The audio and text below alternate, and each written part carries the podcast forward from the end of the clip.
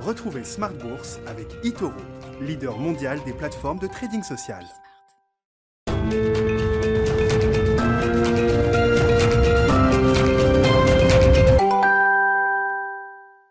Et c'est reparti pour Smart Bourse, votre double dose quotidienne de marché en direct sur Bismart, chaque jour à la mi-journée, 12h30, 13h. Et en fin de journée, la grande édition pendant une heure à partir de 17h. Au sommaire ce soir, les marchés européens bien orientés en cette fin de séance, en l'absence des marchés euh, américains notamment et canadiens. Jour férié aujourd'hui au Canada et aux États-Unis qui fêtent le travail, c'est Labor Day de l'autre côté de l'Atlantique. Ça n'empêche pas donc les indices européens de reprendre leur marche en avant après le petit trou d'air de de vendredi. On notera à Paris spécifiquement le secteur du luxe qui a bien tenu le CAC 40 aujourd'hui, un CAC qui va clôturer entre 0,5 et 1% de hausse autour de 6750 points en fin de séance. Euh, une recomposition intéressante en Allemagne au sein du DAX. Euh, c'est même plus qu'une recomposition, hein. c'est un ajout de 10 valeurs qui viennent compléter les 30 valeurs historiques du DAX allemand, la plus grande recomposition de l'indice allemand depuis sa création il y a plus de 30 ans. Et on a donc les noms entreprises et des actions qui vont rejoindre à partir du 20 septembre le DAX 40 désormais. On notera Airbus qui bénéficiera d'une double cotation à Paris bien sûr toujours et à Francfort euh, demain. Porsche dans le secteur automobile. Dans la consommation on trouve Puma. Euh, les sociétés internet spécialistes de la distribution et de la consommation Zalando ou encore HelloFresh. Dans le secteur de la santé on notera la présence à venir au sein du DAX de Siemens Healthineers, la partie euh, équipements médicaux de Siemens. Sartorius également dans les équipements médicaux, la biotech Chiagen ou encore dans la chimie Simrise. Voilà donc les 10 valeurs et Brentag également dans le secteur industriel. Voilà donc les 10 valeurs qui intégreront le DAX le 20 septembre prochain. On parlera des sujets du moment avec nos invités de Planète Marché, le changement de tempo de la rentrée avec la séquence Banque Centrale qui recommence cette semaine avec la réunion du Conseil des gouverneurs de la BCE, le sujet chinois évidemment qui est dans tous les esprits en cette rentrée. Et puis dans le dernier quart d'heure de Smart Bourse, le quart d'heure thématique, focus sur les small caps, les petites capitalisations boursières 2021 consacre le retour gagnant des small caps après une période un peu compliquée depuis 2018. Euh, On voit l'indice CAC Small qui euh, désormais fait jeu égal, voire dépasse légèrement l'indice CAC 40 puisqu'on est à 22% de performance pour le CAC Small depuis le 1er janvier.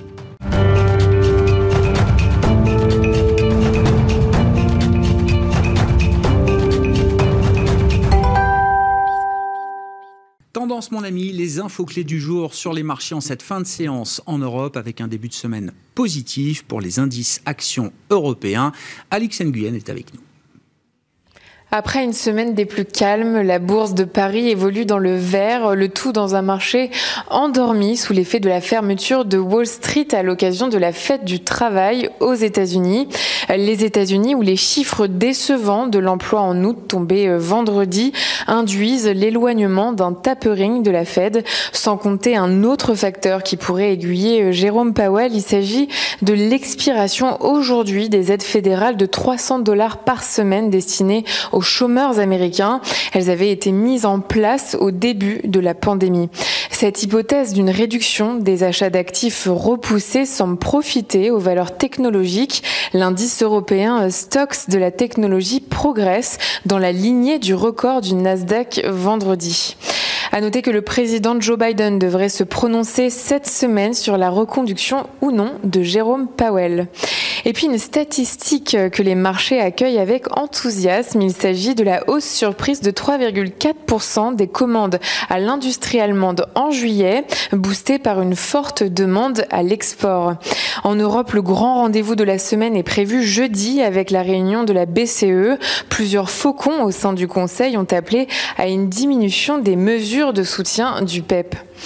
Un coup d'œil sur les valeurs. Airbus fait partie des valeurs intégrées au DAX. L'indice a été élargi de 30 à 40 valeurs. Parmi les autres valeurs figurent entre autres Porsche, Puma ou encore Zalendo. Ryanair annonce mettre fin à ses discussions avec Boeing pour une importante commande de 337 MAX en raison d'un désaccord sur le prix de l'appareil. Le constructeur automobile Renault prévoit un troisième trimestre très difficile du fait de la pénurie de semi-conducteurs. Corian ambitionne de se développer dans la santé mentale et rachète l'italien Gruppo Sage. Et puis Carrefour progresse grâce à la perspective du prochain assouplissement des règles encadrant le pass sanitaire dans les centres commerciaux. On termine avec l'agenda. Demain en Allemagne, l'indice ZOO du climat économique et la production industrielle sera publié. Et dans la zone euro, on se penchera sur la croissance, l'emploi, l'investissement et la consommation.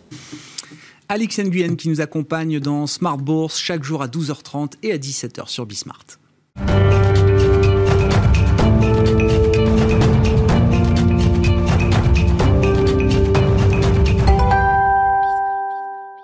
Trois invités avec nous chaque soir pour décrypter les mouvements de la planète marché. Bertrand Puif est avec nous ce soir, gérant action chez Fidelity. Bonsoir Bertrand. Bonsoir. Bienvenue, bienvenue à David Calfon qui est avec nous également. Bonsoir David. Bonsoir Grégoire. Vous êtes le président de Sanso IS et Alain Pitous avec nous ce soir en plateau également. Bonsoir Alain. Bonsoir. Merci d'être là. Vous êtes senior advisor ESG.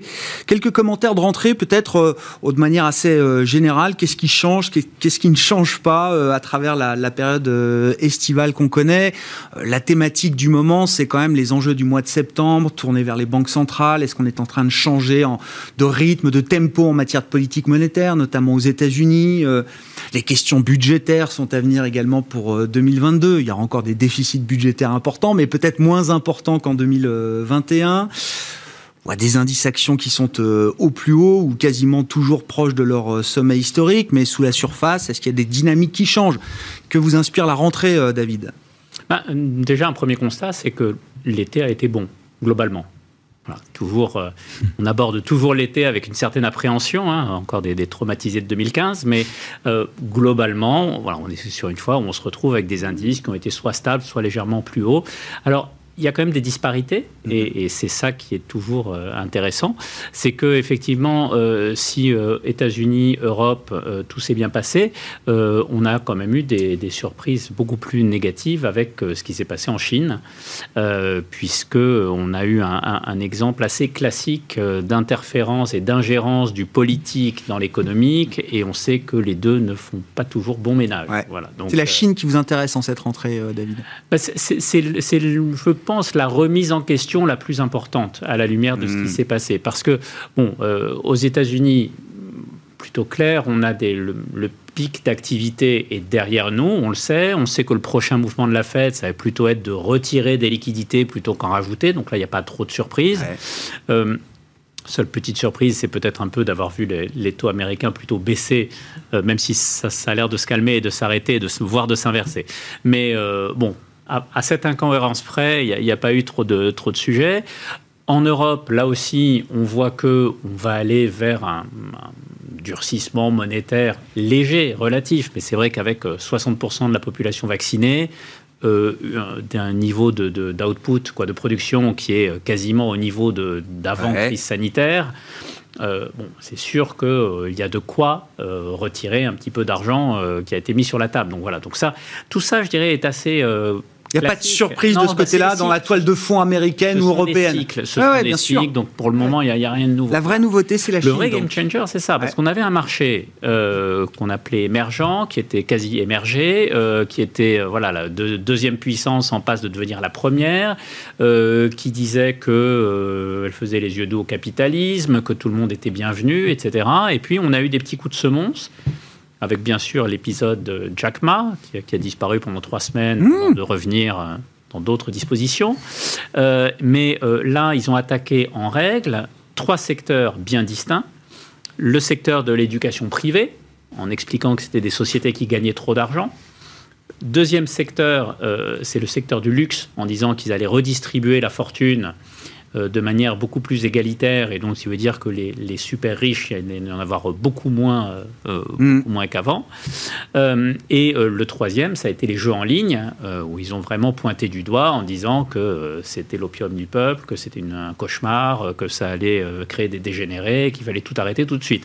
Pas plus de 3 heures par semaine. Voilà, exactement, mais, mais que deux jours hein, dans la semaine. Oui, Voilà, c'est- c'est ça, le week-end. et, euh, et, et- et donc là, pour le moment, en fait, quand, quand on regarde la cote chinoise, on voit les secteurs tomber les uns après les Ouais. autres. On se dit, mais finalement, il reste quoi? Et demain, ça sera qui? Ouais. À qui le tour? Et donc, en fait, on est en train d'introduire euh, ce qu'on a vu d'ailleurs en Russie il y a quelques années. hein. On y a cru à la Russie. Et puis, au bout d'un moment, quand on a vu le politique et les expropriations, etc., du jour au lendemain, bah, qu'est-ce qui s'est passé? Bah, On a mis une prime de risque bien supérieure. Et, qui est toujours là aujourd'hui. Qui est toujours là aujourd'hui. Et donc, je pense que la vraie question que l'on va se poser avec la Chine, c'est quelle place dans les portefeuilles demain alors qu'on était plutôt en train de se dire oui, on n'en a pas assez, il en faut plus, il faut plus d'exposition, euh, c'est euh, la, grande puissance de demain, etc. Bon, euh, là aujourd'hui, je ne sais pas s'il en faut vraiment plus. C'est une vraie question. Ce qui est bien avec la Chine, c'est que quel que soit votre univers d'investissement, forcément, c'est quand même un truc qu'on regarde. Je dis pas de bêtises, Bertrand, vous êtes gérant action française et nordique chez Fidelity. La Chine, c'est un sujet que vous regardez aussi? Oui, et euh, c'est vrai que ce qui se passe, ça peut être euh, euh, un objet d'inquiétude, mais ça peut être aussi l'objet d'opportunité. Un exemple type, c'est qu'aujourd'hui, on voit que dans ce qui est fait aussi par le gouvernement, il y a une, accélération de la fermeture de force de capacités industrielles qui sont polluantes. On le voit dans l'aluminium notamment aujourd'hui, hein, mais également dans l'acier et dans d'autres secteurs, la chimie. et on voit que la Chine, évidemment, dans cette phase de transition où ils, ils, sont en train donc, de fermer ses capacités, mais en même temps, la demande est toujours là, hein, euh, il va falloir importer. Et donc, on a des acteurs, notamment des acteurs européens. Donc là, dans l'aluminium, typiquement, on a euh, le, mieux disant quasiment mondial, c'est Norsk Hydro en Norvège, hein, mhm. leur électricité est une électricité qui est, qui est très très bas carbone, voire zéro carbone. Hein. Euh, et donc, ces gens-là se retrouvent avec une opportunité qui émerge.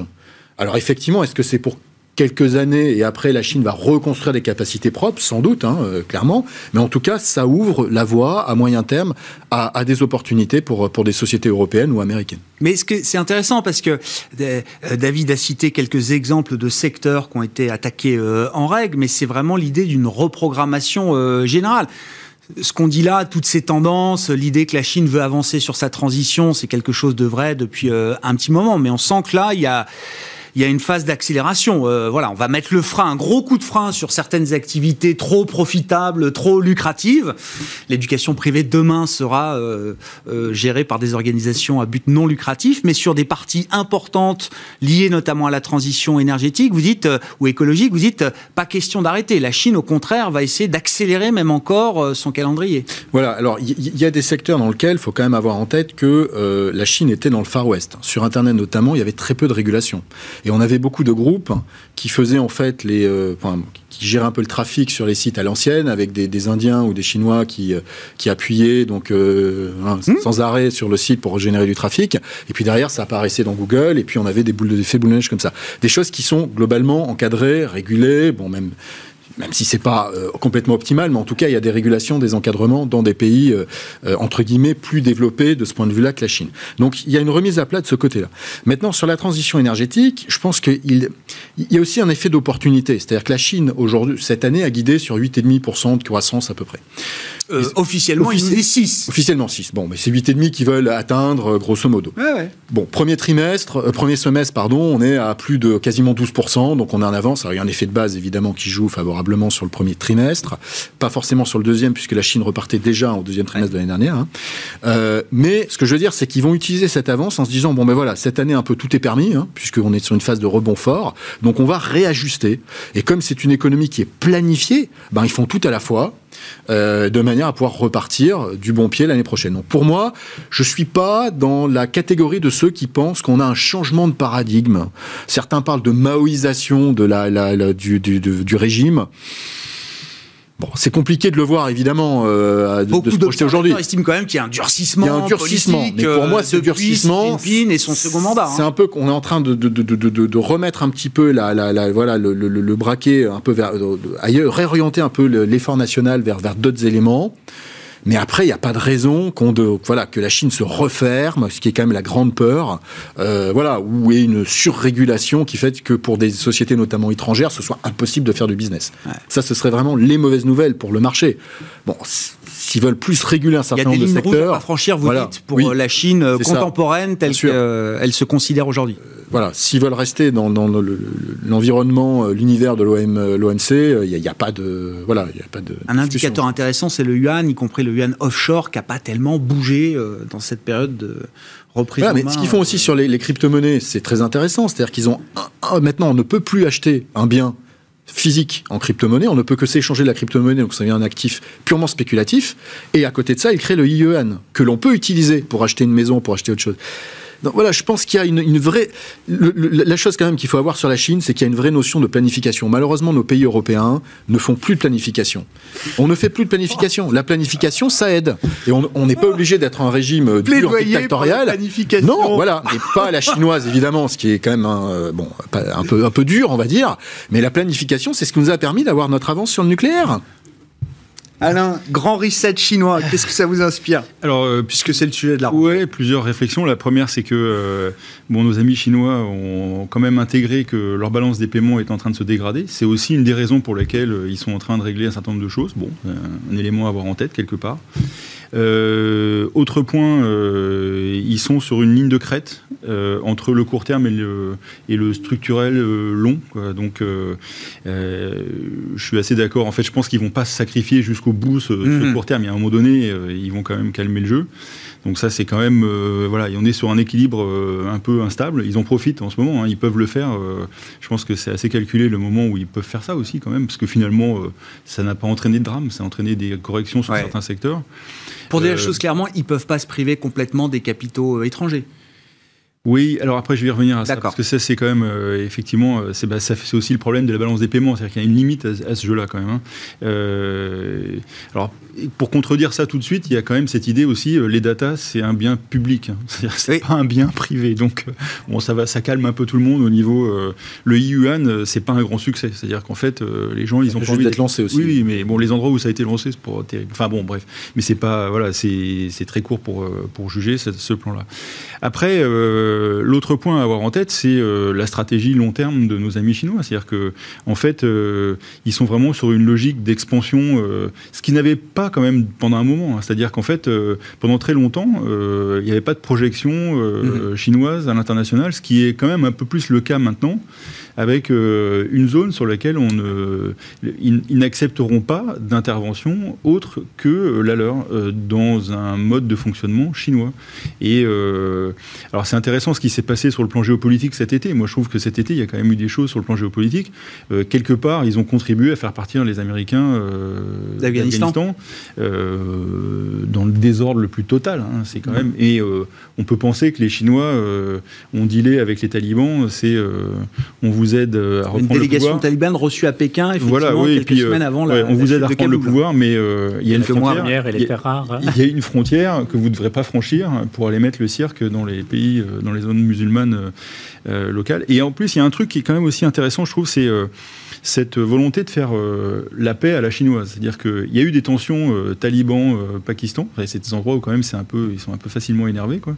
Et ils sont, ils sont intervenus pour calmer le, jeu à la chinoise. Hein. C'est-à-dire que vraiment, donc il y a ça. Il y a ce qui se passe avec la Russie. C'est-à-dire qu'il y a d'énormes accords qui sont en train d'être mis en place avec les Russes.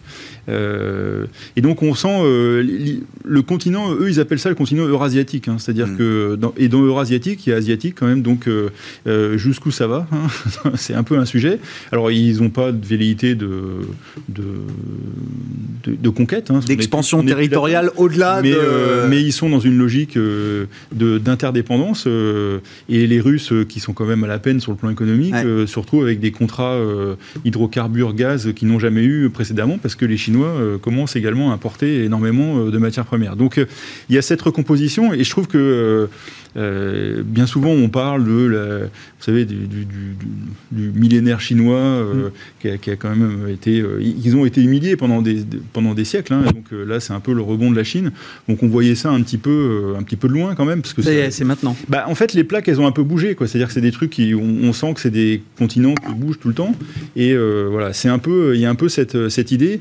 Et certains géopolitologues, je sais pas comment on appelle mm-hmm. ces gens-là, disent ça ressemble un peu au Japon euh, de la période 1800-1950. Euh, C'est-à-dire qu'en fait, euh, ils, créent des zones d'influence. Bon, les, Japonais y allaient de manière assez violente, bon, c'était l'époque qui était aussi comme ça.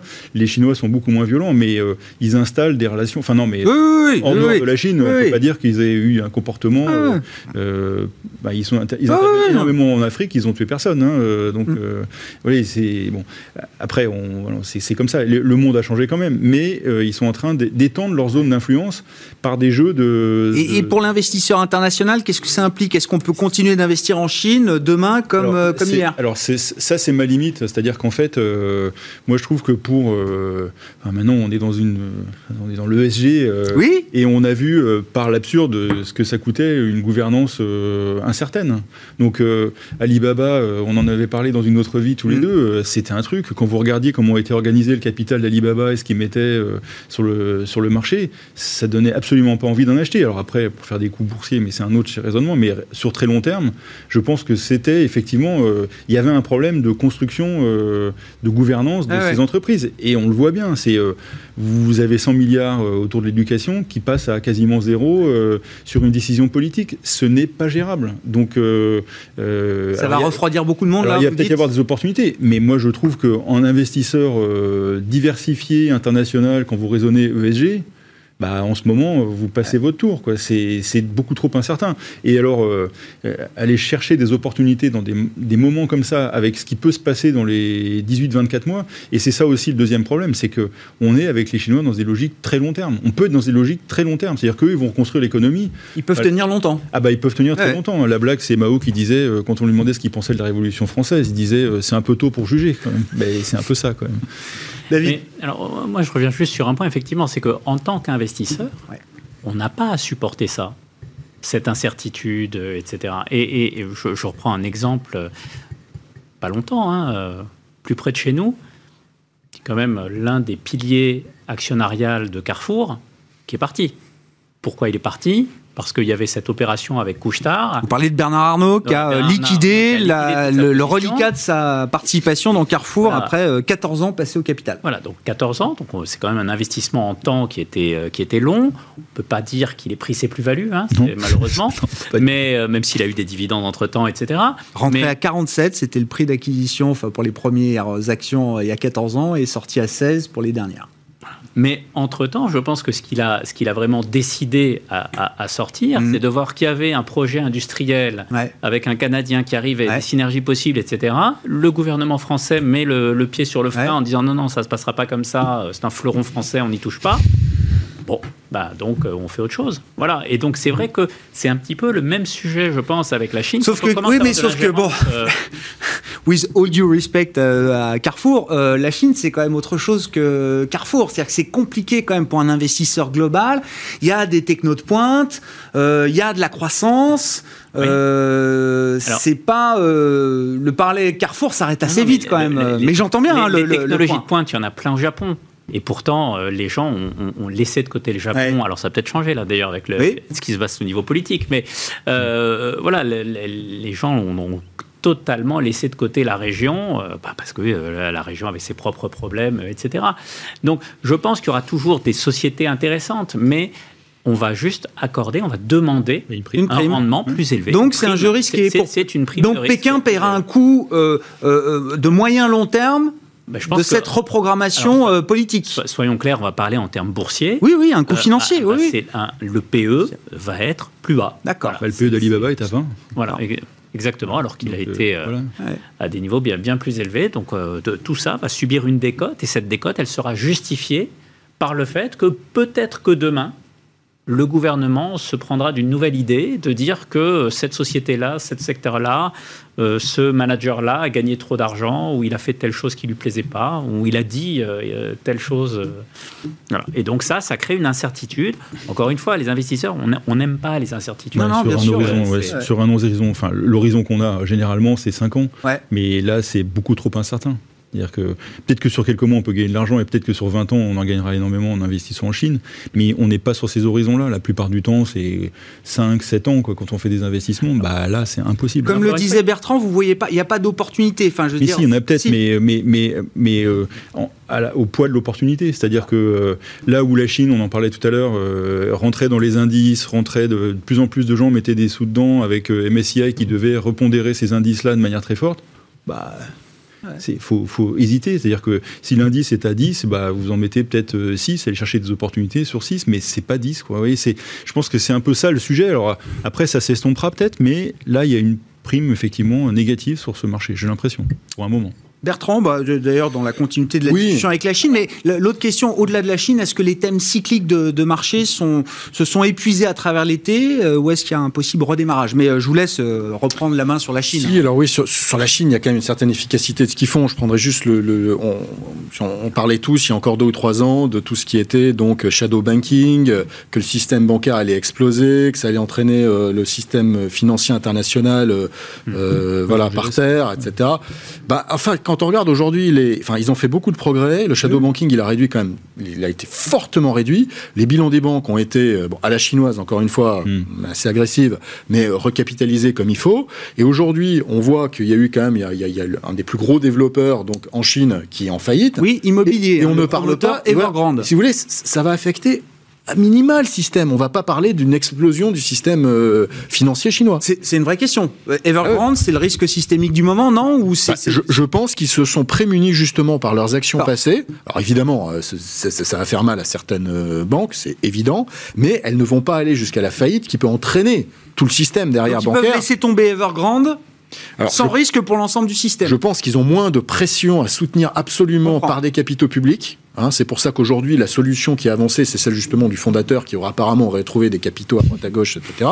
Mais c'est plus comme avant, la nationalisation, le truc en disant, bah oui, non, mais maintenant c'est nous qui prenons la main, euh, voilà. Ah Et donc il y a quand même une évolution. Après, je suis d'accord que l'évolution chinoise, c'est sur une échelle qui est beaucoup plus longue que la nôtre. Et c'est vrai que se pose la question pour l'investisseur de savoir ce qu'on fait. Nous, on est quand même, on reste investi en Chine. Nous, on a des équipes localement qui font du stock picking et qui trouvent quand même des sociétés qui, alors je suis d'accord avec le fait qu'il faut y mettre une prime. Oui, ça. On va jamais payer ça à 40 ou 50 fois les profits, même pour une société technologique. Mais, mais ça, on ne va pas payer la croissance. Voilà, on a pu exactement. Le faire. On a, pu, le faire. Ou comme on le fait aux États-Unis. Aux États-Unis, on surpaye la croissance. Euh, les BATX devaient être les, les, les égaux des, euh, des GAFAM. Euh, bon, voilà, ils ont perdu 50%. Et euh, en Valo, pour l'instant. Ils vont mettre du temps à revenir. Il y a un gap. Oui, c'est ça. Il y a un écart qui va mettre du temps à se combler. Je pense que le risque, hein, quand on est investisseur, c'est sur les très grosses sociétés.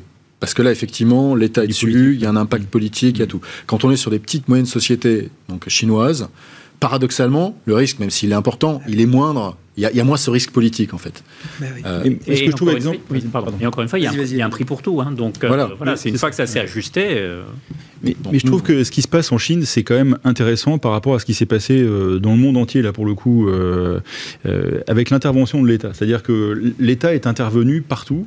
C'est-à-dire que euh, remis des capitaux, euh, les banques centrales, bon, c'est l'État, enfin, on va pas le dire, mais c'est mmh. l'État, et euh, les budgets. Donc, ce qui se passe en Chine, c'est aussi une manière de dire qu'est-ce qui, comment on va sortir de ce truc-là. on n'est plus dans les planifications, mais dès qu'il y a un problème aujourd'hui, c'est tout le monde appelle l'État à la rescousse. C'est clairement la solution de sortie de tout ça. Donc la manière dont les Chinois prennent le sujet, c'est-à-dire que, et, moi c'est ce que je pense qui va se passer dans les, mois et années qui viennent, c'est-à-dire que les taux ne vont pas passer à 4 demain, ils vont d'abord, on va commencer à arrêter de, mettre de l'argent euh, sur le marché, puis après on va remonter légèrement les taux, puis on va voir ce qui se passe, et ça va craquer à droite à gauche. Et là, la manière dont les États vont réagir par rapport à ça, parce qu'un coup ce sera peut-être l'Italie qui aura un problème avec ses banques, euh, l'Allemagne un truc immobilier, je ne sais quoi. Donc on va appeler à nouveau les États à la rescousse. et qu'est-ce qui va se passer À la rescousse ou pas, c'est-à-dire qu'on euh, va contingenter, parce que je pense qu'ils savent faire ça, c'est-à-dire que les États aujourd'hui savent contingenter, un peu comme on fait les Chinois, c'est-à-dire qu'il y, a trois ans, le problème est grand euh, ou Guangdong, comme il y avait eu il y a quelques, quelques, quelques mois. Warong, le gestionnaire d'actifs, oui, oui. Moi, oui, ça à la française. Hein, oui, oui, non, non, non. Excusez-moi, moi, j'ai pas des contacts avec la Chine. Moi. Ah, et donc, On écoute ce qui se dit. et voilà. Et donc, euh, ils n'auraient pas contingenté. Il serait arrivé, gros, gros chèque, on n'en parle plus, on met euh, les dirigeants en prison et où on les pend et puis on règle le problème. Mais là, on a contingenté le, sujet. Et je pense que ça va être un peu le sujet qu'on va avoir dans les, dans les mois et années qui viennent. C'est-à-dire qu'il n'y aura pas un effondrement de marché au moment où les taux vont se retendre un petit peu. Il y aura des petites corrections. un coup, ça sera euh, les cycliques, les values, euh, mhm. les techs qui vont trop monter, qui vont se réajuster, etc. Puis un ou deux problèmes, parce qu'il y a des endroits, il y a quand même du levier, et c'est quand même dangereux, euh, ce levier qu'il y a dans certains endroits de l'économie et on va, les États vont euh, contingenter le problème euh, à ce moment-là. Et ça va être euh, la gestion politique. Ce que disait Christine Lagarde à la tête de la BCE, on a besoin maintenant d'une approche beaucoup plus ciblée, beaucoup plus fine. Et ça va être des problèmes. Et ça va être vraiment un sujet pour les investisseurs. et c'est pas juste pour les mois qui viennent, vous dites. C'est ah, un framework, un Bah, schéma euh, d'intervention Ouais, qu'il bah, faut a- avoir en tête a- pour la suite Il y a tout, il y a l'inflation qui vient se mettre là-dessus, les problèmes budgétaires et puis ces problèmes de marché on est qu'on part de haut quand même. hein. Bertrand, on est-ce que les thèmes cyclique. cycliques de marché Non, non, mais ça Voilà. vous permet Alors, de poursuivre la discussion. Voilà, il y a cyclique et cyclique. C'est-à-dire que les vrais les cycliques qui sont sensibles, effectivement, les, ce qu'on appelle les early cyclicals, tous ces, ces- ces belles valeurs industrielles sensibles aux anticipations de reprise Ouais. économique. Bon, on peut dire qu'elles c'est joué. Ouais, c'est joué. Il y a eu d'ailleurs un- la correction a commencé sur ces titres-là euh, durant l'été. Qu'est-ce que vous mettez dans ce. ce- ce- Des sociétés comme, euh, comme SKF, par exemple, qui font des roulements à billes, euh, vous voyez, typiquement, c'est des choses qui sont utilisées en amont dès que vous voulez au- augmenter votre production, par exemple, de voitures. Vous, vous faites des stocks, voilà, Ouais. au départ, de roulements Voilà. Bon, donc ça, déjà, c'est quand on regarde sur euh, d'autres euh, parties cycliques, comme par exemple le, le shipping, le transport maritime, on voit que là aussi, euh, bon, il y a eu cette demande énorme qui est arrivée, boostée par les stimulus, les goulots d'étranglement un peu partout, dont celui-là. Bon, on pense aujourd'hui, c'est en train de se détendre. Il y a eu des commandes de bateaux qui sont records, donc dans les Non, ça qui se détend pas. Là, on est au climax, on est au paroxysme, Au paroxysme, des, des tensions. voilà. C'est le gros titre des journaux tous les jours. Mais vous dites justement, d'un point de Boursièrement, vue marché, encore une fois, Voilà, d'accord. voilà, c'est comme les résultats point de si vue vous voulez marché, d'SKF ou des autres sont au pic. Ouais, mais voilà, ils n'arrivent plus à battre les attentes. Voilà, c'est pour sûr. Donc là, on est vraiment dans une notion un peu de, euh, de voilà d'inflexion sur Mhm. ces titres-là. Après, il y a une autre partie de la cote. Par exemple, prenons le cas des, des fabricants automobiles ou des équipementiers automobiles. Ils sont touchés de plein fouet depuis plusieurs mois par les pénuries de composants. Ils n'arrivent pas à produire. On le disait tout à l'heure, Renault euh, est en train de calmer un peu les attentes sur le troisième trimestre. Bah, ces sociétés-là aujourd'hui, leur valorisation est revenue sur des niveaux qui Oui. nous nous paraissent être intéressants pour jouer une normalisation, puisque cette pénurie de semi-conducteurs, elle ne va pas non plus durer. Et en plus, elle permet, quand on regarde attentivement les résultats sur les deux derniers trimestres, par exemple de Renault, pour la première fois depuis 15 ans, Renault a passé des hausses de prix nettes en s'appuyant sur l'inflation, en disant, ben voilà, l'inflation augmente, bon, euh, au final c'est 5-6%, ben on va augmenter de 7%, donc on a un petit delta, c'est toujours comme ça que ça se passe. En période d'inflation, l'industrie en particulier a beaucoup plus de facilité à passer des hausses de prix au-delà de l'inflation, donc de la hausse de prix nette. Et, la- et on voit l'amélioration de la marge de Renault, euh, leur, euh, voilà, on sait qu'ils sont, ils sont très en avance maintenant sur leur plan de, de, de, de, de- d'un milliard d'économies, aussi parce qu'ils sont en train de, justement de... Ah, mais c'est un point clé ce que vous venez de Bah dire euh, chez, chez Renault.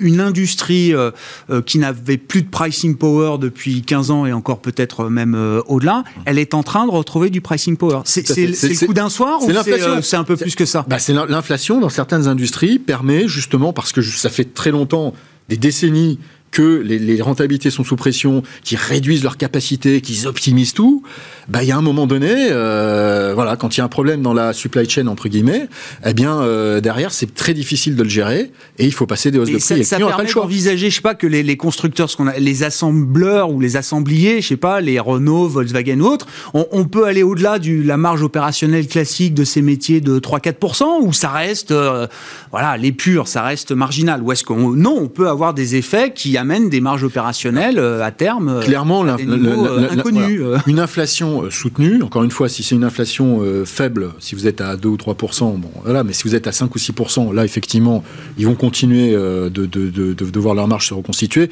Sur les constructeurs automobiles, il y a aussi une problématique un peu plus spécifique qui est la transition donc euh, vers les, les, les, les véhicules donc Ouais, électriques, qui euh, coûtent quand même pas mal en termes de recherche et développement, donc euh, voilà, et puis d'investissement dans les batteries, d'investissement dans des, nouvelles usines, qui viendra sans doute un petit peu obérer. euh, voilà, c'est cela. Mais, mais par rapport aux attentes, si vous voulez, il n'y avait pas d'attente positive sur du pricing chez Renault, euh, chez, chez personne, hein, sur les deux derniers trimestres. hein. Donc, Donc, maintenant, euh, faut, euh, Stellantis c'est fait, par exemple, parce que Stellantis a eu un parcours exceptionnel, mais Renault, il y a peut-être une nouvelle histoire qui débute. Voilà, je pense que Renault, par exemple, ça, typiquement, c'est un des, euh, une des sociétés qui peut bénéficier de ça, en plus d'un plan en, en interne. hein, je parlais des 1 milliard tout à l'heure, hein, qui sont en avance euh, de- d'économie de, coûts. Voilà, donc on peut avoir un peu, euh, voilà, les, les clignotants qui étaient tous au rouge, tout- tous au même moment sur Renault, et qui à un moment donné, ben, repassent tous au vert. Mm. Et quand vous voyez l'écart de valorisation, ne serait-ce qu'entre Renault et Stellantis, qui est juste abyssal. euh, voilà, une, une- une augmentation euh, même relativement euh, faible des multiples de Renault peut se traduire en plus, vu leur, leur endettement, par une augmentation très forte du cours de bourse.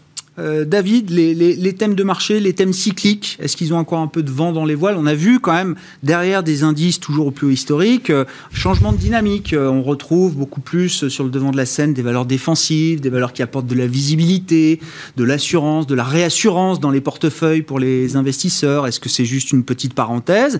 Est-ce qu'il y a encore un peu de cycle devant nous à consommer? Ou est-ce que on change on change de- d'attitude pour la suite euh, c'est vrai que c'est intéressant quand, quand on se, se tourne de, sur les neuf mois qui, qui, qui viennent de, de, de s'écouler, c'est qu'on a commencé l'année, euh, voilà, c'était à, à, plein sur euh, la value, mmh. euh, le, le, rebond, etc. Euh, mais finalement, c'est quand même assez intéressant de voir que là, euh, au mois de septembre, euh, les indices sont quand même dans des mouchoirs de poche. Mmh. C'est-à-dire que ouais, c'est un partout balle au centre. Là. Tout, tout, le monde, voilà, tout a rebondi, les taux sont un petit peu normalisés, etc. Je pense que la question pour répondre à ça, ça va vraiment être euh, le chemin sur les taux d'intérêt. Euh, et là, on vient de voir quand même un petit mouvement sur le Bund, sur le 10 ans allemand. On vient quand même de prendre 14 points de ouais. base en deux semaines. Ouais. Bon, quand on sait qu'on tourne à, euh, voilà, on est maintenant à moins 0,36, par ouais, 5, voilà, euh, donc, donc 14 points de base, c'est significatif quand même comme, comme mouvement, ouais. même si euh, en absolu, c'est vraiment pas grand-chose. Et vous avez raison de le dire, c'est plutôt les taux européens qui ont... Euh, Commencé. Voilà. c'est ça. Alors, ça vient plutôt que... des taux européens ces derniers jours que des taux américains. Wall Street est fermé aujourd'hui. Mais... Aux États-Unis, il y a eu quand même un, un, petit, un petit sujet technique, c'est que le, le Trésor s'était arrêté d'émettre. Et, et, je pense oui, que oui. lorsqu'ils vont reprendre leurs émissions, on devrait commencer à, reprendre un petit chemin de normalisation. Euh, de vous à moi, euh, le niveau actuel des taux US n'est pas très logique. C'est totalement, voilà, ça, ça, ça, ne colle pas. Et on, on reviendrait, ne serait-ce qu'à 1,70, euh, 1,80. Je pense que ça, ça, ferait, voilà, ça ferait rougir personne, tout le monde trouverait ça normal. C'est quand même 50 points de base, et 50 points de base, euh, ça fait un peu de mouvement dans le marché, ça, ouais. ça, se, ça se, voit. Je, je rappelle, Donc, hein, 1,80 sur le 10 ans américain, c'est ce qu'on a vu fin mars, c'est le sommet qu'on a atteint, avec l'idée quand même que la croissance euh, nominale américaine cette année va être de 10%. Hein. Ouais. Ben oui, euh, non, non, on va avoir 10% de croissance mais, mais après, réelle et euh, inflation comprise aux États-Unis cette année. On n'a pas fait mieux qu'un 80 sur le 10 ans. Alors, on, on non, mais c'est pour montrer l'énigme oui, de ce marché obligataire. Hein. On, on, va voir maintenant ce qui va se passer avec effectivement le, euh, les plans de relance. Mais normalement, euh, si on va combiner un petit peu tout, c'est-à-dire euh, des plans de relance, une inflation élevée, euh, une Fed qui va quand même je pense, commencer à dire qu'ils vont acheter moins. Oui. Mmh, voilà, mmh. Tout simplement, sans dire qu'ils vont remonter les taux tout de suite. Mmh. Euh, une BCE qui va faire pareil, parce qu'encore une fois, les chiffres sont là, ils ne peuvent pas les nier. Donc, euh, au bout d'un moment, ils vont dire, bon, bah, ça va commencer tout doucement. Ils vont dire, bon, bah, on va acheter 20 milliards de moins par mois. Et puis, euh, petit à petit, ça va se faire. Tout ça va se construire progressivement. Et en fait, c'est plutôt bien que ça soit progressivement parce que mmh. voilà, ça, les gens ont le temps de s'adapter, le temps de s'y habituer. C'est effectivement c'est les grandes secousses et les grands changements hein, qui perturbent tout le monde. Ouais, ouais. Mais euh, pour le moment, la sortie a l'air de se présenté plutôt pas mal, mais on est sur une ligne de crête qui est étroite, hein, donc euh, il, faut, il faut être... On bien que les banquiers centraux, en tout cas ceux qui sont euh, en charge euh, réellement, avancent... à pas feutrer. Oui, à oui. pas feutrer sur le signal et les, les, changements, les inflexions qu'ils veulent signaler aux, aux, investisseurs. La BCE, ce sera jeudi, la Fed, je le rappelle, 21 et 22 septembre pour ce mois de, de, septembre pour les enjeux de, de Banque centrale. Alain, je ne sais pas, l'Allemagne aussi, peut-être que c'est un sujet... alors je ne sais pas comment le traiter parce que c'est vrai qu'on le marché politique généralement ouais. ça fait pas ouais. très bon ménage et finalement les investisseurs s'intéressent assez peu aux politiques domestiques. Mais là, quand même, on nous dit que les élections allemandes, pour la première fois depuis 16 ans, ça va être intéressant. Ah bah là, oui, c'est. Oui. si on a une à pas rater, voilà, c'est celle-là. D'accord. On est sur la croisée des chemins dans pas mal de choses ouais. finalement. Hein. C'est-à-dire que les émergents, euh, la politique des banques centrales, et puis euh, la politique européenne qui peut quand même être euh, notoirement influencée par ce qui se passera en Allemagne dans quelques semaines, c'est le 26 septembre. 26 septembre. Donc euh, là, il peut quand même y avoir euh, de gros changements. Euh, ça peut donner un peu d'air à la politique française aussi. Peut-être que ça peut donner un petit peu de mou par rapport à ça, suivant le, le, parti au pouvoir. Mais comment, enfin, je veux dire concrètement, c'est de quel type de changement on bah, peut parler fait, sur le plan économique, financier? Qu'est-ce que ça peut avoir comme impact? il y, a, il y a deux choses. Il y a, je pense qu'il y, y a, le discours et les actes. Je pense que les discours et les actes, on en, on en plaisantait un peu avant le, l'émission, en fait, où on disait euh, c'est embêtant le discours qui commence à se redurcir sur le budget. Bon, ça, c'est le discours.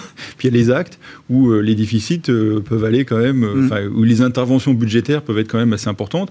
Et les Allemands, finalement, ont accompagné les Français depuis quelques années sur le sujet on va probablement avoir quelque chose comme ça. Alors le discours sera euh, au départ un peu moins dur, puis il va se durcir un petit peu, et puis euh, en pratique, on fera euh, un peu plus d'émissions européennes, euh, des choses comme ça qui vont euh, donner un peu de mou à des pays qui en ont vraiment besoin, les pays du Sud essentiellement. Alors après, ils en ont besoin pour des bonnes raisons, de mauvaises raisons, ça c'est un autre sujet. Mais donc je pense qu'il peut y avoir un peu ce, cette chose-là qui va arriver dans les, dans les semaines et les mois qui viennent. Hein. L'enjeu, c'est à travers les élections allemandes, c'est est-ce que la dynamique européenne d'intégration se poursuit ou est-ce que le plan de 750 milliards, finalement, c'était déjà ce qu'on pouvait obtenir de mieux euh, c'est en fait dans le cadre de l'intégration c'est euh, les Allemands euh, aideront si c'est un peu une aile gauche un peu plus ouverte mm. on va dire sur ce plan-là aideront à faire une deuxième une deuxième passe sur sur un investissement vert un investissement durable je sais pas comment ils l'appelleront et ils durciront en même temps la réglementation c'est-à-dire que ça aussi on le voit la réglementation qui est en train d'être mise en place va contingenter énormément les investissements pour mm. aller vers du durable. Alors après, euh, euh, avec des effets de bord, euh, il faudra bien faire attention. Mais moi, ce que je retiens, il y, a deux choses que je trouve intéressantes, c'est que tout le monde est assez d'accord, et on le voit bien aussi se mettre en place comme ça, c'est que les mouvements des banques centrales vont être quand même très très prudents. On voit bien Powell qui annonce, qui réfléchit, qui réfléchit qu'il y aura peut-être quelque chose, qu'il y aura peut-être quelque chose un jour, que ça va être que ça devrait arriver peut-être d'ici quelques temps, que voilà. Et ça, ça permet aussi, par rapport au problème que j'évoquais tout à l'heure sur le contingentement, c'est que on verra s'il y a quelque chose qui craque d'ici là. Quoi. S'il y a des endroits, euh, l'immobilier, il y a des endroits, enfin c'est quand même, ça commence à être tendu euh, dans certains endroits. Euh, l'inflation qu'il y a, si ça allait un peu trop vite, on pourrait peut-être s'ajuster un peu de, plus facilement en revenant en arrière, en faisant un discours un peu différent, etc. Donc ça, je pense que c'est quand même le, point. Et puis l'autre point que je trouve qui, pour moi, qui, qui serait un déclencheur. C'est-à-dire qu'on évalue souvent les marchés. c'est vrai qu'en absolu, les marchés actions ont l'air un peu chers, mais quand on les compare aux taux, avec des niveaux de taux comme ça, c'est c'est peu cher de manière assez aberrante. Donc, euh, qu'est-ce qui pourrait un peu faire euh, dérailler ça? Et là, on revient à des considérations peut-être un peu plus géopolitiques. C'est euh, le niveau du dollar. C'est-à-dire qu'en fait, derrière le dollar, qui est quand même, qui a un statut qui est quand même hors de proportion avec les réalités économiques américaines aujourd'hui, hein, c'est complètement disproportionné. Le, niveau de réserve, le, niveau le statut du dollar par rapport à ça et tout ce qui se permet par rapport au dollar. Ah oui, ils ont avec 10%, 10 de croissance cette année. Oui, oui, oui. mais avec quel déficit? Et donc, et les, voir un peu euh, sur le, plan, sur le plan militaire euh, devenir un petit peu moins peut-être euh, aidants, on va dire, dans, pas mal d'endroits. C'est-à-dire qu'ils vont se remettre sur leur zone. Hein, on leur a fait comprendre que c'était plus là-bas qu'il fallait qu'ils soient. Donc il peut y avoir quand même un peu voilà, une vraie appréciation du dollar. Et si ça se met à bouger sur les devises, pour moi c'est quand même le déclencheur. On l'évoquait avec le yuan tout à l'heure. Si ça bouge sur les devises, à un moment donné, là il y aura des réajustements qui seraient peut-être un peu décorrélés des problèmes de taux qui, seraient, qui devraient être un peu lissés. Voilà, c'est un peu c'est le, seul, on va dire, c'est l'indicateur et si ça se met à vraiment bouger, ça peut être un danger. Bon, un petit mot, on partait des élections allemandes, je ne sais pas, est-ce que c'est un, sujet important pour les investisseurs à suivre quand même, ou est-ce que ça reste une élection parmi d'autres? Ça reste effectivement une élection. Après, on sait que derrière, il y a l'élection française quelques mois après, donc on peut imaginer que s'il y a une, un changement dramatique euh, en Allemagne de politique qui a un impact sur euh, la construction européenne, sur l'Europe, sur le mode de fonctionnement, sur le plan de relance, ce sera annoncé après les élections françaises. Je pense qu'on on voit qu'il y a une succession de rendez-vous euh, à Paris, euh, voilà, des, différents candidats avec. Euh, Aujourd'hui, Emmanuel Macron reçoit Olaf Scholz, hein, actuel ministre de l'économie et donc leader du SPD. Donc en tête aujourd'hui dans les sondages. je pense, de toute façon, on sait que depuis la sortie donc du Royaume-Uni, le couple franco-allemand est encore plus important donc dans la mm. construction européenne. Bon, je ne vois pas sur les euh, six prochains mois des annonces euh, qui, aillent dans, à contresens de ce qu'on vit aujourd'hui, c'est-à-dire dans le sens où l'Allemagne est supportive des plans de relance et du fait de laisser un petit peu les déficits. Euh, et le reste, c'est du bruit. Un petit peu, voilà. Le reste, pour nous, c'est du bruit. Voilà, en tant qu'investisseur. ouais, non, mais très clair là-dessus, euh, David Je sais pas, cette élection en Allemagne. ouais. On suivra. De toute façon, on aura des résultats le 26, mais le temps d'avoir une coalition, euh, regarde des projections qui sont faites, ça peut prendre vraiment longtemps. Ça peut prendre du temps. une coalition. on verra. Oui, c'est possible. C'est possible. Ah, ça serait un bon pari. non, non, je parie pas là-dessus. J'arrête les paris politiques. Merci beaucoup, messieurs. On s'arrêtera là pour ce soir. Merci d'avoir été les invités de Planète Marché. Bertrand Puif, gérant action chez Fidelity, David Calfon, le président de Sanso IS, et Alain Pitou senior advisor ESG, étaient nos invités ce soir dans Smart Bourse sur Bismart.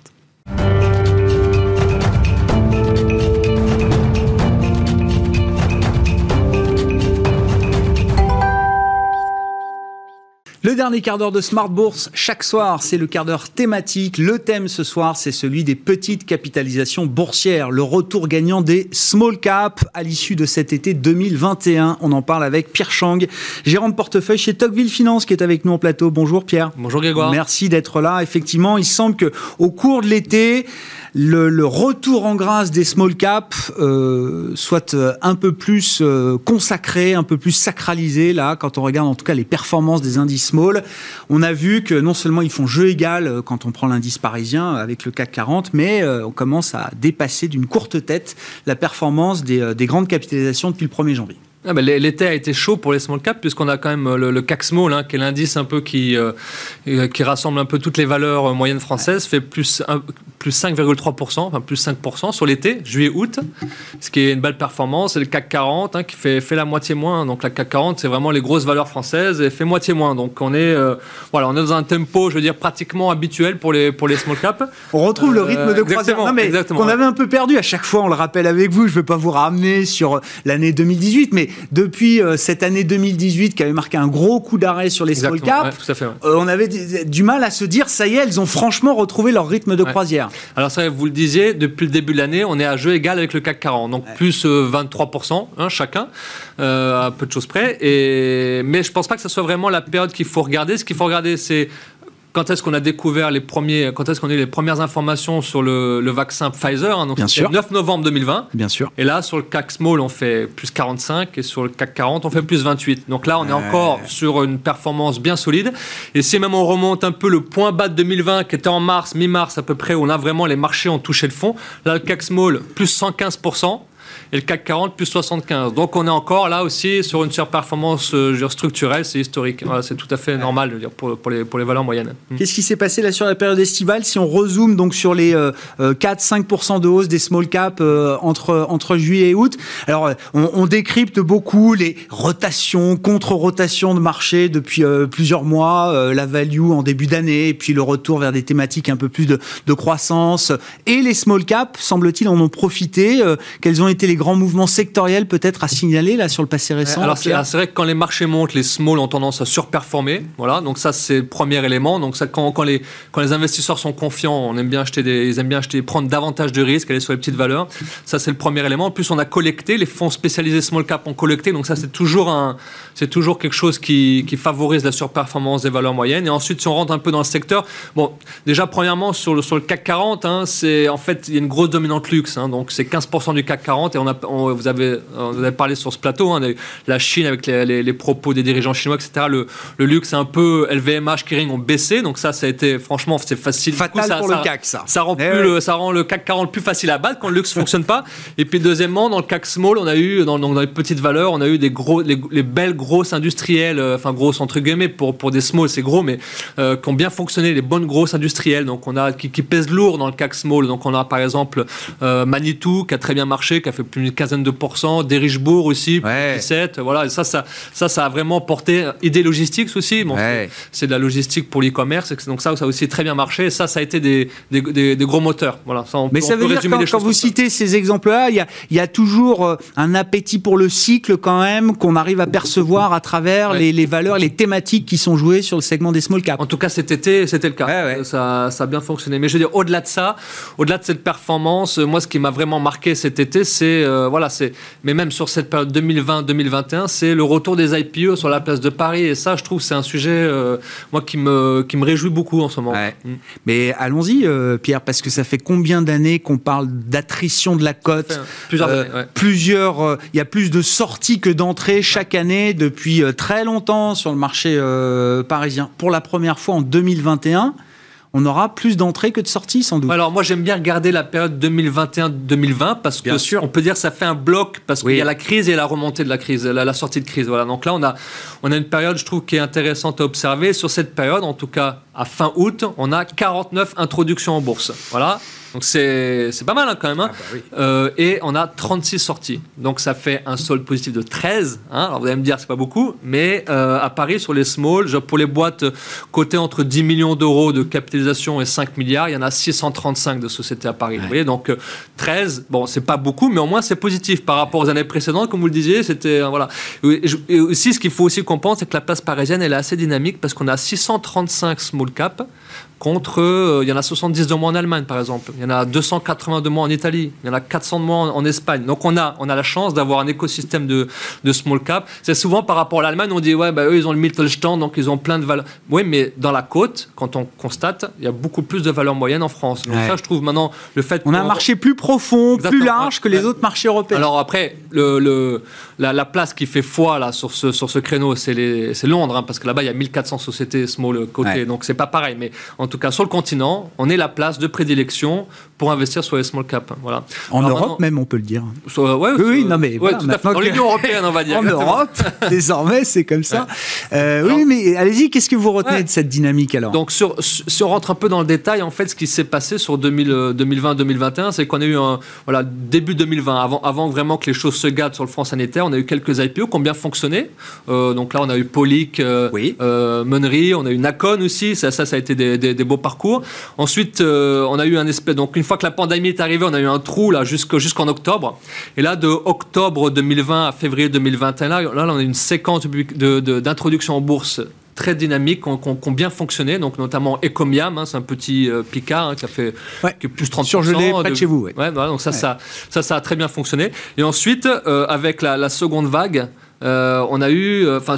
Ce qu'il faut voir, c'est qu'un process d'IPO, ça, ça peut prendre six mois. Vous voyez Donc, on prend une décision, puis la société elle arrive en bourse six mois plus tard. Et souvent, le problème, c'est que quand on prend la décision, quand les dirigeants prennent la décision, eh ben, ils ne savent pas comment les marchés seront dans six mois plus tard. Et là, c'est un peu ce qui s'est passé. Donc, le, le T3 2020, le troisième trimestre 2020, on avait vu vraiment euh, l'économie qui repartait, etc. Donc là, on est, on est, beaucoup d'entreprises ont décidé de s'introduire en bourse et ces introductions sont arrivées en mars 2021. Vous voyez Ouais. Et là, on a eu une espèce d'embouteillage. Ouais. En fait, on a eu euh, voilà. Et donc, euh, j'ai un peu les caractéristiques de 2021. C'est vraiment de, de, de mars à, à, à- à aujourd'hui, on a eu une overdose d'IPO. On a vraiment eu l'indigestion. C'était beaucoup trop. Et donc là, on va dire les, les, les, les dix, dix dernières IPO aujourd'hui en bourse se comportent mal.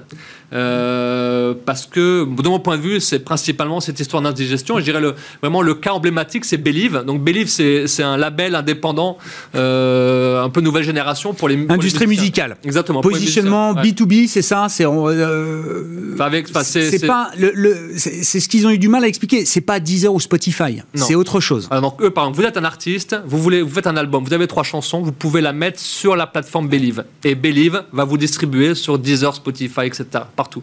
Et donc, euh, en, en- en- contre quelques, quelques euros, vous voyez. Donc, c'est ça, Mm, c'est- c'est ça le métier de Believe. Et ça, ça se, c'est un peu disruptif par rapport à des UMG, Warner, etc. Donc, euh, donc c'est là où il y avait vraiment un attrait. C'est comme 1,7 milliard euh, de capitalisation en bourse. Donc, c'est une, c'est une belle small Ouais. cap.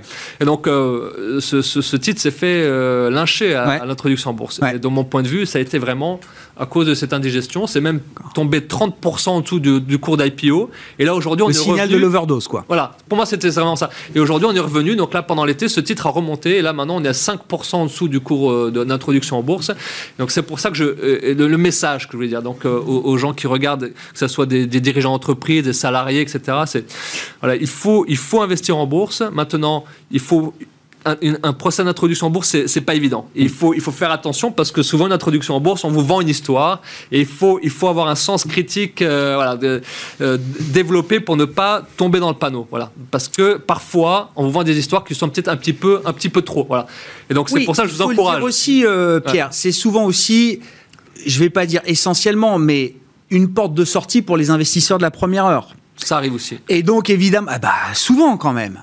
Et donc, il faut calibrer l'histoire, effectivement, pour que la porte de sortie soit la plus belle possible pour les fonds ou les investisseurs qui ont accompagné l'entreprise dans sa croissance en dehors des marchés cotés pendant euh, parfois euh, des années. Ah, tout à fait. Non, mais, Non, mais c'est tout à il faut juste. avoir en tête ce, Voilà. ce- Donc le- ce un process IPO, aussi, c'est hein. un process particulier et il faut, moi, je- moi je conseille aux gens qui veulent le faire pour la première fois ou au début de se faire accompagner, mais ensuite il faut bien comprendre la psychologie d'une introduction en bourse et comment ça se passe. Voilà, on essaye vraiment de vous convaincre d'en participer. Parfois il faut le faire, parfois il ne faut pas le faire et c'est voilà, il faut avoir un sens critique. Et oui, oui. Et alors, comment vous choisissez, vous, en tant qu'investisseur professionnel chez Tocqueville Finance? Est-ce que vous avez une règle, alors à laquelle on peut déroger d'ailleurs? Je fais euh, systématiquement un peu de primaire sur les introductions en bourse euh, euh, du moment. Je ne fais jamais de primaire et j'attends. Et des investisseurs small cap me le disent. Moi, je fais jamais de primaire. J'attends minimum six mois, voire un an de track record boursier, voir le comportement du, euh, du de, de boursier de, de l'entreprise, voir la communication, parce que des boîtes qui sont rentrées, qui euh, sur le premier trimestre publié nous font un warning trois mois après, on en a plein des histoires comme ça. Voilà, mais il y a aussi des histoires fantastiques. Et il y a aussi, et donc voilà. Mais C'est quoi la règle alors pour vous Alors déjà première règle. Tout à l'heure je vous ai dit 30 49 introductions en bourse Ouais. sur les deux dernières, enfin de- depuis le 1er janvier 2020. Sur ces 49 introductions en bourse, il y en a 23 qui sont dans le marché libre. Alors marché libre, ce n'est pas réglementé par l'AMF, Ouais. ce n'est pas réglementé par le droit des OPA et le droit des, des minoritaires. Je veux dire, c'est- la porte d'entrée pour une cotation standard avec euh, la transparence nécessaire pour bien Ouais. comprendre. Donc, euh, nous, en tant que professionnels, aujourd'hui, dans les fonds qu'on gère, on, ne- on- on limite euh, L'exposition au marché libre. on ne va pas sur le marché. Ouais, ouais. Va- très bien. Pour être, Pour être clair. Donc Ouais, c'est quand même 23, c'est pratiquement la moitié des IPO, hein, donc il Ah, faut aussi euh, voilà. Ensuite sur, sur euh, nous ce qu'on nous notre lecture, c'est nous on est des investisseurs et il faut investir. On, on est là aussi pour soutenir le tissu de PME françaises. Voilà. Donc ça c'est notre rôle en tant qu'investisseur et c'est pour ça qu'on on regarde chaque IPO dans Eh le oui. détail et à chaque fois on, on- et donc dans les PME il faut vraiment bien comprendre le management. Et donc je suis d'accord, un management qui vous dit quelque chose, une histoire et qui trois mois plus tard vous fait un warning, ça pour nous c'est alors là, ça c'est Ah le bah, pire qui peut nous ouais. arriver. Donc on fait Ouais. beaucoup, de, on discute beaucoup avec les dirigeants pour ne pas se retrouver dans cette situation. Alors après, on, ce n'est pas, on peut pas exclure toutes les situations, mais on réduit le risque, on essaie de réduire le risque au maximum. Hmm. Ensuite, nous, ce qu'on aime, c'est, pour nous, notre, notre philosophie, c'est de dire, on est dans un environnement de disruption. Voilà. Donc les, les small disruptent les grandes. Voilà. Et donc on cherche des disrupteurs. Et Believe pour nous, C'est est un disrupteur. Et aujourd'hui, là, sur les IPO que, que je viens de citer, là, il y en a au moins 5-6, c'est des potentiels disrupteurs français qu'il faut soutenir, à notre avis. Voilà. Des grandes histoires boursières qui ont très mal commencé. J'en veux pour preuve l'introduction en bourse de Facebook dans un univers totalement euh, à- dans une autre mesure. Mais ça avait été une catastrophe. Bon, voilà, le parcours, euh, Alors aussi le parcours boursier de Facebook. C'est aussi euh, peut-être une recommandation. rien à faire, immuable. Quand on fait un choix, quand on arrive à se forger une conviction sur l'introduction Ouais. en bourse, il faut, euh, enfin, il faut essayer, dans la mesure du possible, de rester convaincu et ne pas céder à la volatilité court terme. Et c'était le cas sur Believe. Et donc Believe publiera mi-septembre, et ça sera peut-être un des moments de vérité pour ce, Et pour ce début en bourse. Voilà. c'est- un peu remonté, euh, Believe, après Ouais, là, le début c'est- Qatar, là, ouais, on est ouais. 5-6% en dessous du cours de bourse, de du cours l'introduction de l'IPO. Donc, on est revenu Donc on va remettre les compteurs à zéro. Alors, quoi. ça serait bien, voilà, ça serait, ça serait intéressant. Voilà, on aura peut-être l'occasion d'en parler. Ah bah avec plaisir, on suivra ça avec vous. Merci beaucoup Pierre, merci d'être Merci, venu nous parler de ce marché des small caps, ce segment des small caps que vous connaissez particulièrement bien. Particulièrement bien. Vous êtes gérant de portefeuille chez Tocqueville Finance. Pierre Chang qui était avec nous dans le quart d'heure thématique de Smart Bourse ce soir. Ainsi se termine cette émission. On se retrouve demain en direct à 12h30 sur Bismart.